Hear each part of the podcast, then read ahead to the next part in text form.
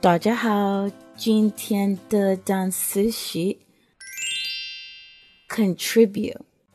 It's always nice to contribute money to a great cause.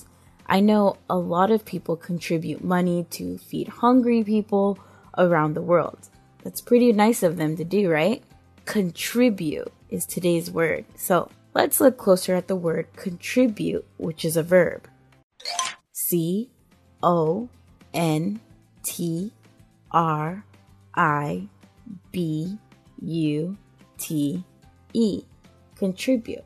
Contribute means to give something, especially money, in order to provide or achieve something with someone else.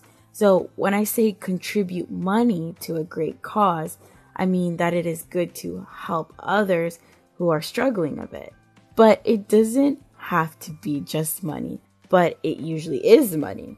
You can also contribute research as well. Let's say someone is doing a study on eye color and you have been looking into the same thing. You can contribute your findings to the other person to help them with their research. Let's look at some example sentences using the word contribute. Example 1. Aren't you going to contribute towards Jack's leaving present? Example 2.